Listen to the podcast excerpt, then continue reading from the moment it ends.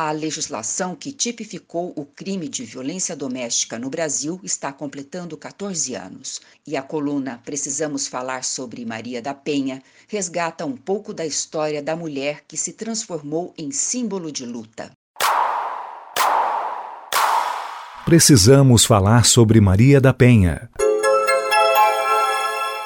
Viver sem violência é direito de todas as mulheres. Coluna produzida e apresentada pela advogada Eliane Patrícia Araújo.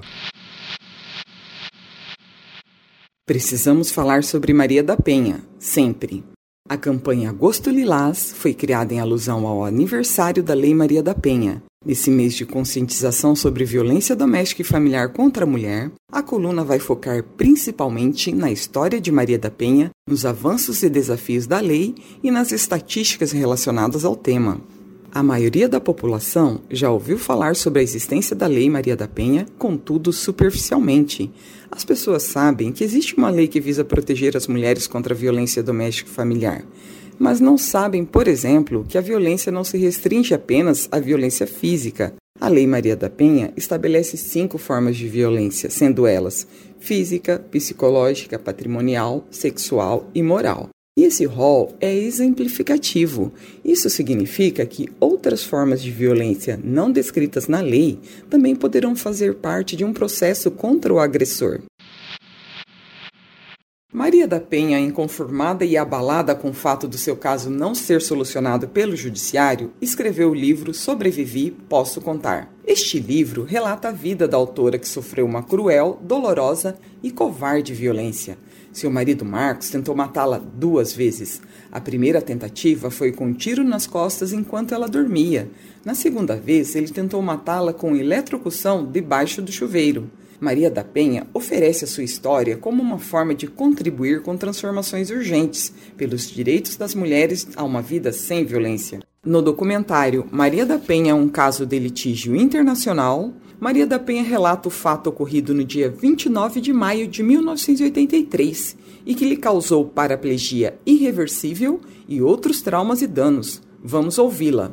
Conheci meu marido no ambiente universitário. Né? Ele era recém-chegado da Colômbia e se enturmou no nosso grupo, né? E daí um tempo a gente conversou como amigos, tudo mais, a gente começou a namorar. Né? A minha primeira filha nasceu em São Paulo. E no momento em que ele recebeu o título de cidadão brasileiro, o seu comportamento mudou totalmente a sua maneira de ser e eu não tinha mais, eu não sabia mais com quem eu estava lidando. E isso é uma violência psicológica muito intensa, né? E então eu comecei a perguntar por que, que a gente estava vivendo juntos se a gente não se harmonizava. A gente era necessário que a gente se separasse. E ele sempre desconversava esse, esse assunto. Na véspera do fato, no dia 29 de maio, né, que foi quando aconteceu tudo, pus as crianças para dormir, tudo isso, e fui dormir e acordei pela manhã com um tiro nas costas. Aliás, eu não acordei com tiro, eu acordei com forte barulho dentro do meu quarto. E quando eu quis me mexer, eu não consegui. Então eu disse: Puxa, o Marco me matou.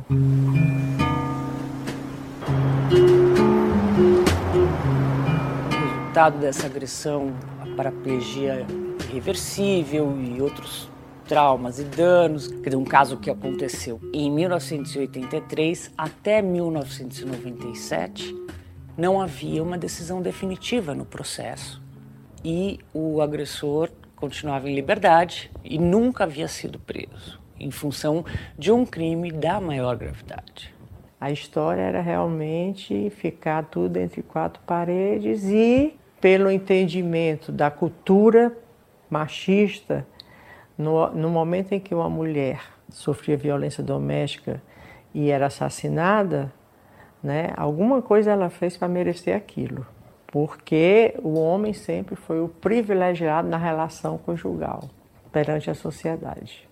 Na medida em que você deixa um caso como esse sem resposta, você não impune, você também não está adotando as medidas necessárias para a prevenção dessa violência.